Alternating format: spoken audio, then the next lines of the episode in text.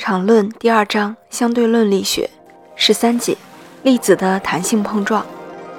让我们从相对论力学的观点来考虑粒子的弹性碰撞。弹性碰撞的意思是在碰撞的过程中没有能量的损失。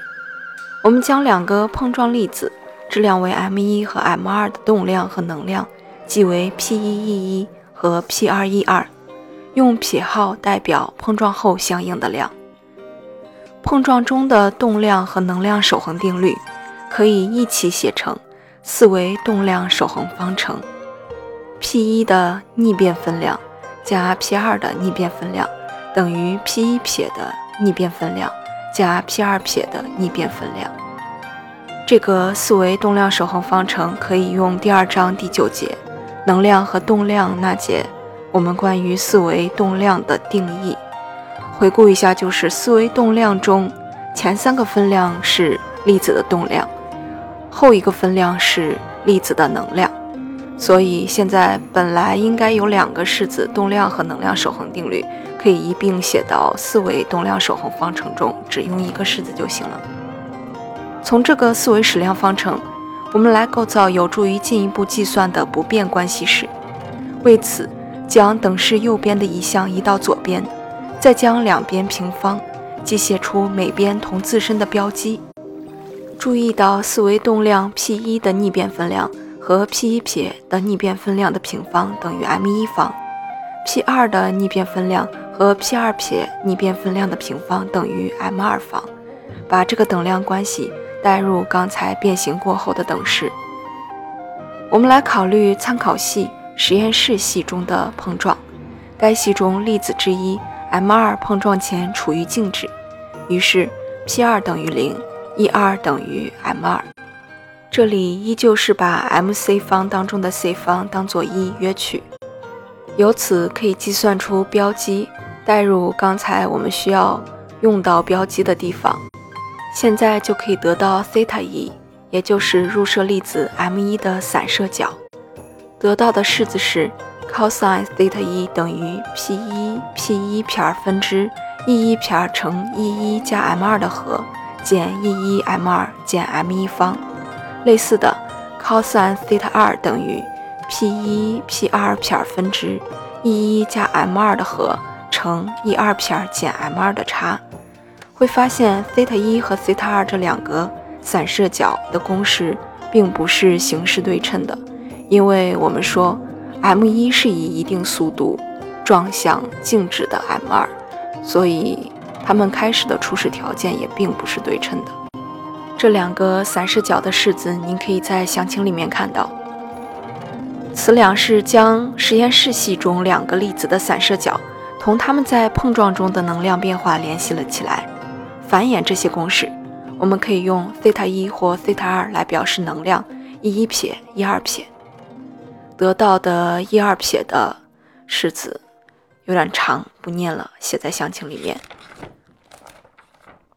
我们注意到，如果 m 一大于 m 二，即入射粒子重于靶粒子，靶是打靶的靶，则散射角 theta 一不能超过某个最大值。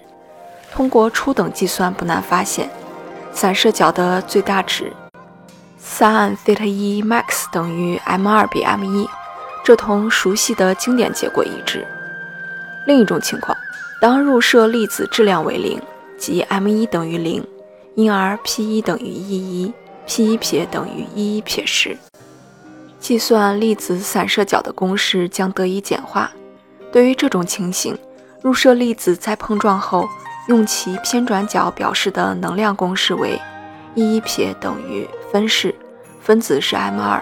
分母是一减 cos 西塔一加 e 一分之 m 二。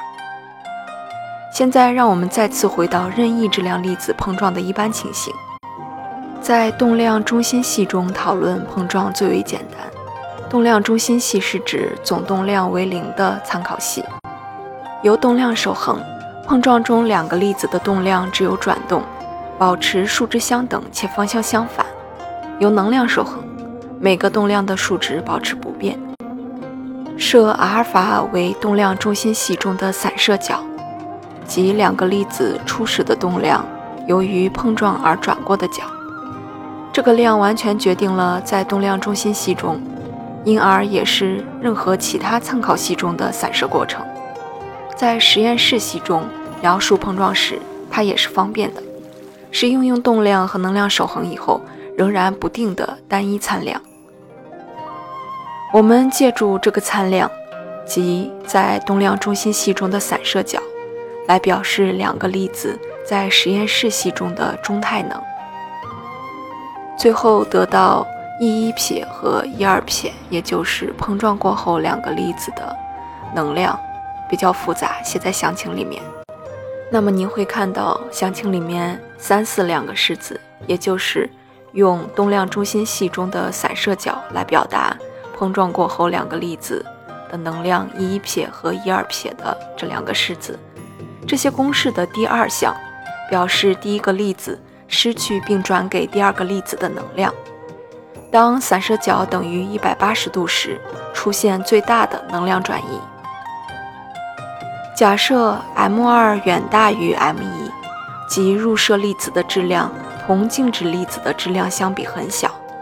按照经典力学，氢粒子只能转移其能量的可忽略部分。在相对论力学中，情况却并不如此。我们看到。对于足够大的能量 E 一，转移能量的比例可以达到一的量级。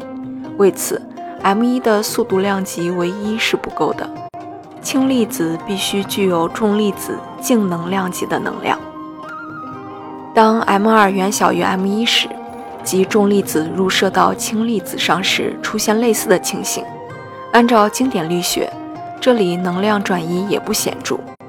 只有当能量 E 一与 m 二分之 m 一方是同样的量级时，转移能量的比例才开始显著起来。